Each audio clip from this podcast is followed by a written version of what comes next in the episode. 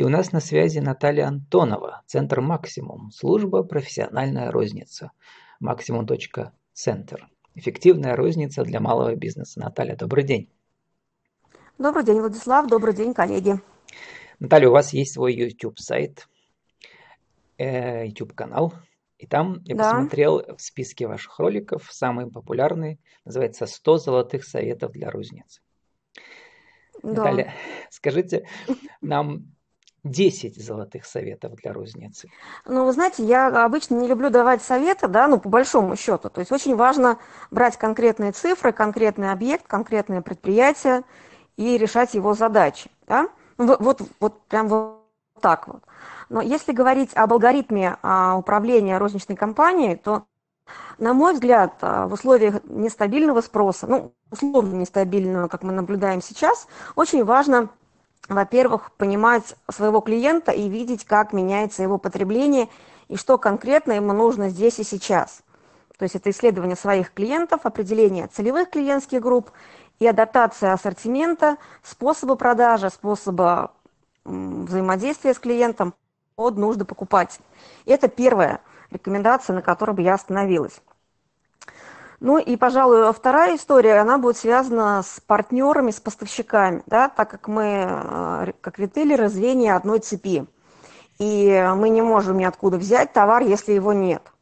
Вот. И от взаимодействия, вот это построение цепочки от покупателя через розницу до производителя, это очень важный такой канал, которым управляет такая наука, как категорийный менеджмент, ну, то есть описывает это взаимодействие. Вот. И а, то, насколько мы умеем а, договариваться и показывать поставщику реальную картину того, что происходит, ну, вот тоже очень многое зависит. Это не про требования, да, к партнеру, это про условия сотрудничества больше, обоснование их, показывание, как мы можем вместе больше продавать.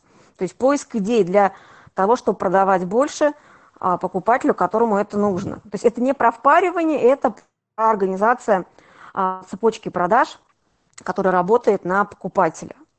Вот. Ну и, пожалуй, третий, да, то есть вряд ли их будет больше трех таких фокусных историй, это анализ а, ключевых показателей эффективности, то есть работа с показателями, работа с цифрами. Вот, организация, автоматизация товарного учета, а, контроля за показателями, за а, основными подразделениями, поиск черных дыр, убытков и поиск возможностей, но это можно сделать все только если мы опираемся на цифры. То есть покупатель, партнер и цифры, свои цифры. Вот такой треугольник, наверное. Но про показатели ну, еще возможно, спрошу. знаете, что еще? Да. А, четвертое, это все-таки мониторинг внешней среды, да, то есть это анализ внешней среды компании. Не только покупателя, а общей среды. Вот это тоже очень важно. Э, про показатели, значит, еще вас спрошу. А мне понравился ваш пост у вас ВКонтакте, значит, называется «Лучшие практики магазина у дома». И угу. вы пригласили ваших подписчиков поделиться впечатлениями. Значит, вы составили там список удачно реализованных возможностей, что можно улучшить. Ну вот, э, зачитаю, а вы самый интересный пункт прокомментируйте. Выбор ниши, работа на доставку, работать на большую аудиторию, э, Инстаграм, например, в аккаунт в Инстаграме, дополнительный ассортимент, выбранной специализации, соус, бакалея, нон-фуд, следование стилю жизни жителей, кофе на вынос, ну, те, кто рядом живут, да, удобная фасовка продукции, работа под заказ, праздничный ассортимент, кропотливо собранный, создание локального сообщества, программа лояльности членов сообщества, что еще? То есть как бы довольно много уже угу. выходит за определение классического магазина у дома. Целый Знаете, клуб. поезд, да, поезд, пост Влад был навеян посещением Подмосковья а, одного магазина у дома для проекта. Вот. То есть я приехала смотреть конкретный, ну, конкретный объект и увидела, что по сути, а, магазин у дома в таком спальном большом районе, районе где ну, многоэтажки, и ну, достаточно новым, и ну, скажем так, сегмент средний плюс, это видно по территории, да, а, я увидела а, нишевый магазин, который занимается рыбой, рыбными продуктами, вот. Думаю, интересно, а как же они вот, э, ну, выживают, если только вот у дома только рыбой торгуют, всякой разной.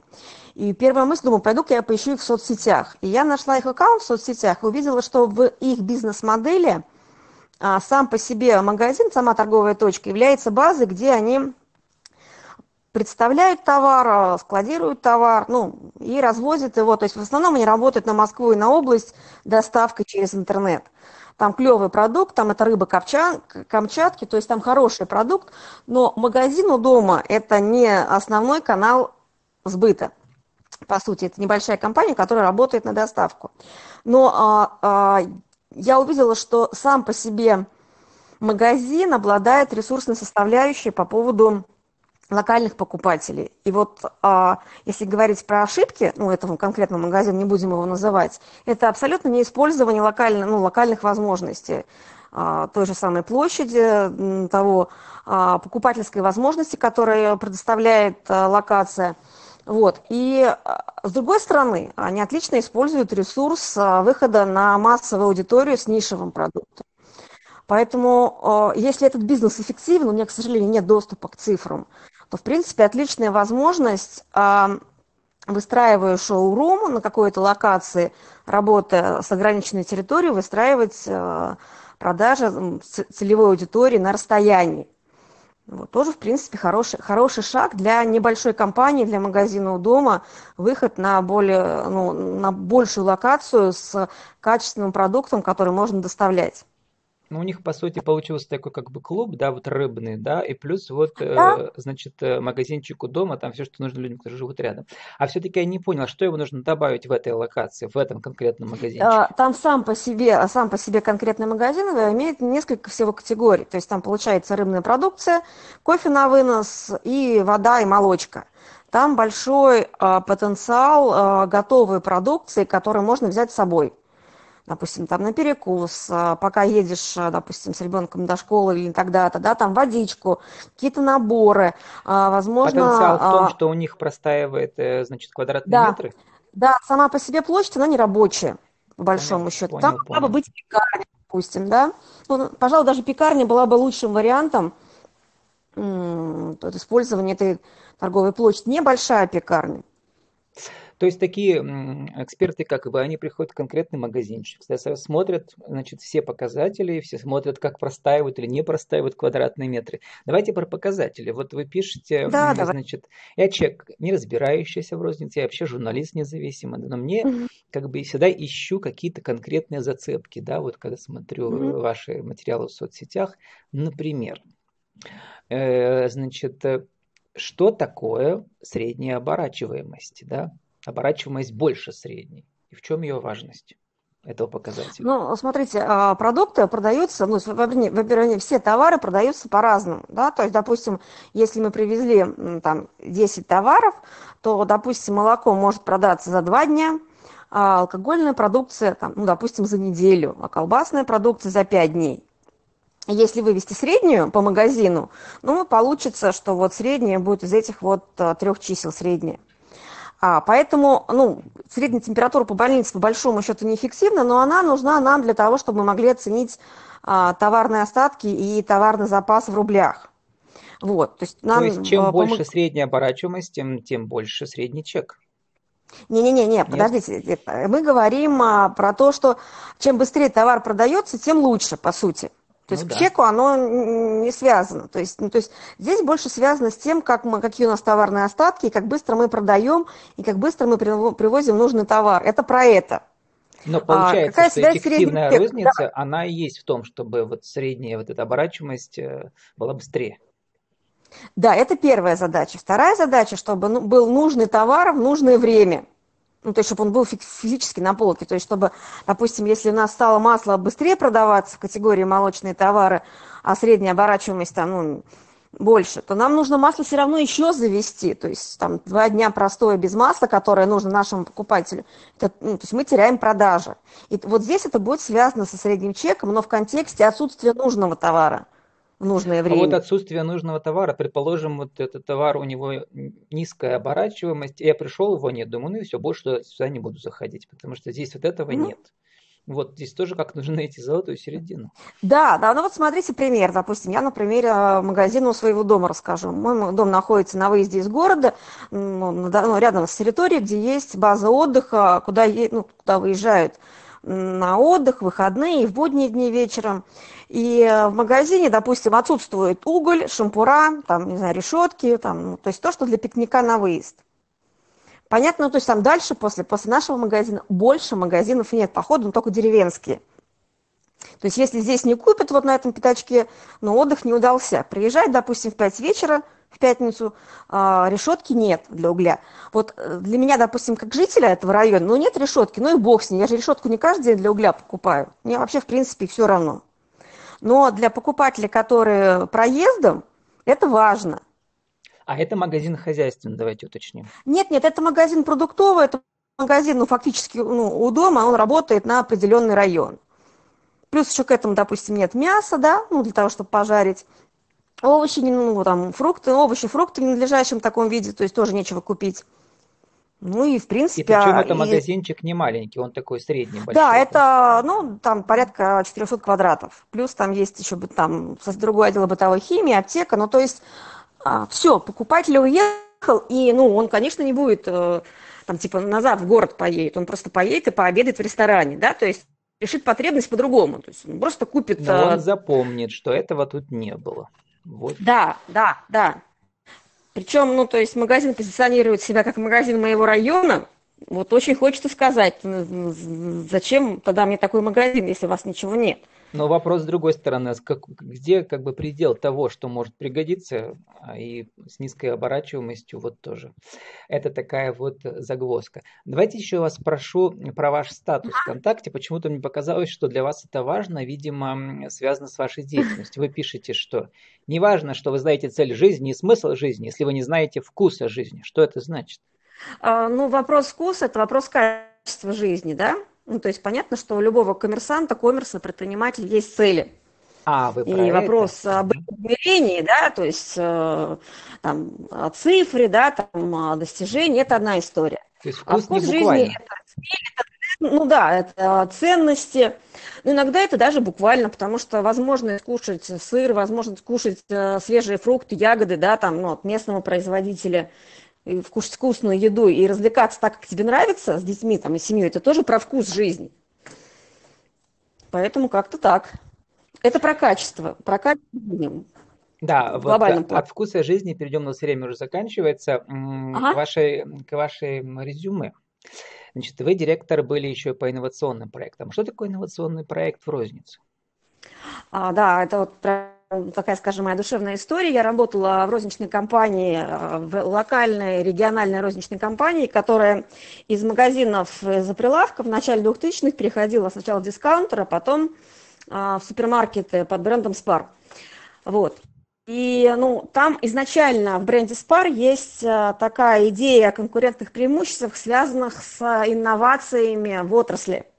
То есть первыми внедрять что-то новое – вот. И у меня была возможность ездить в Нидерланды в офис, ну, на программы Young Managers Program и на конференции в Лондоне наблюдать и а, еще в, двух, в начале 2000 2006-2007 год наблюдать за инновациями в ритейле и иметь возможность их внедрять а, в региональной рознице.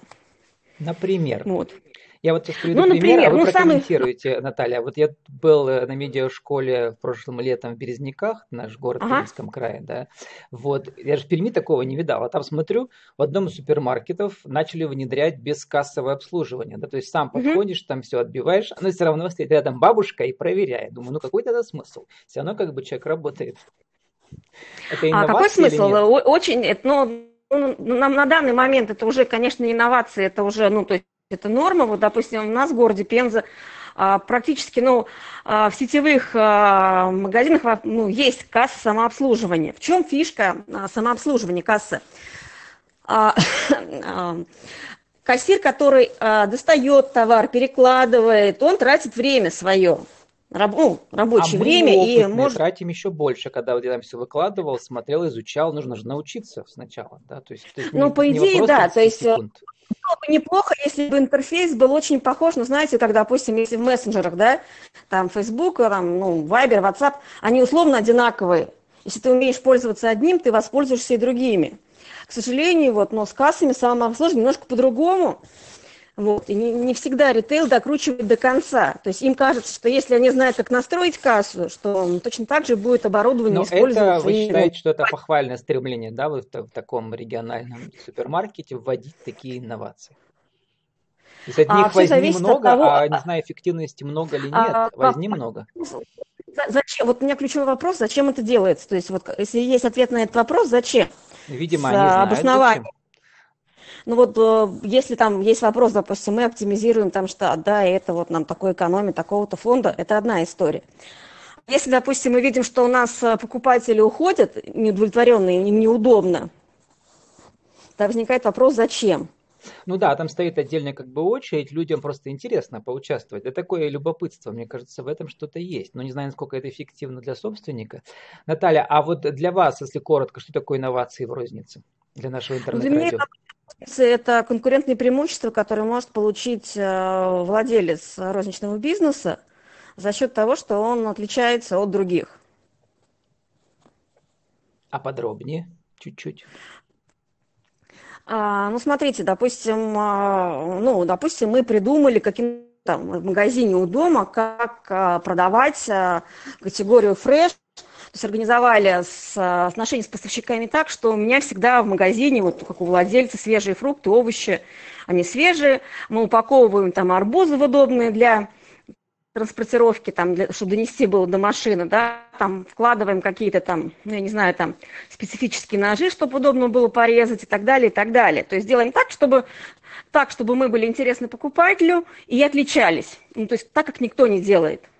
То есть вот это про... вот... я пришел в магазинчик, это увидел, о, а у других этого нет. То есть это эффект вау да. должен быть обязательно. Да, вот это эффект вау и эффект а, того, что обо мне заботятся. Ну, при, при прочих равных, да, это вот, ну, еще и прибыль. Вот а, коллеги долго смеялись, когда мы доказывали, что нужно, можно продавать очищенный гранат.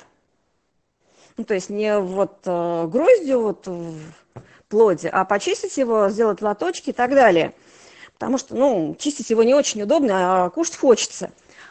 А в Америке есть такой продукт уже достаточно давно, чищенный гранат, они продаются в стаканчиках, а, почищенные уже с ложечкой, и почему нет? Ага, понятно. Наталья, мы должны заканчивать. У нас 30 секунд остается на вашу деловую аудиовизитку. Кто вы, что вы, какие мастер-классы, как вас найти? Э, меня можно найти э, в Фейсбуке как Наталью Антонову. Я эксперт-новатор службы профессиональная розница. Работаю под задачу с торговыми компаниями из розницы и производственными компаниями, кому необходимо выстроить отношения с ритейлом и выйти на рынок. Вот мне можно писать, звонить в Фейсбуке, в мессенджерах. Э, канал на Ютубе есть «Профессиональная розница» с Натальей Антоновой. Наталья Антонова с нами была. Центр «Максимум», служба «Профессиональная розница», максимум.центр, эффективная розница для малого бизнеса. Наталья, спасибо, удачи вам. Да, спасибо вам, до свидания, всем удачи.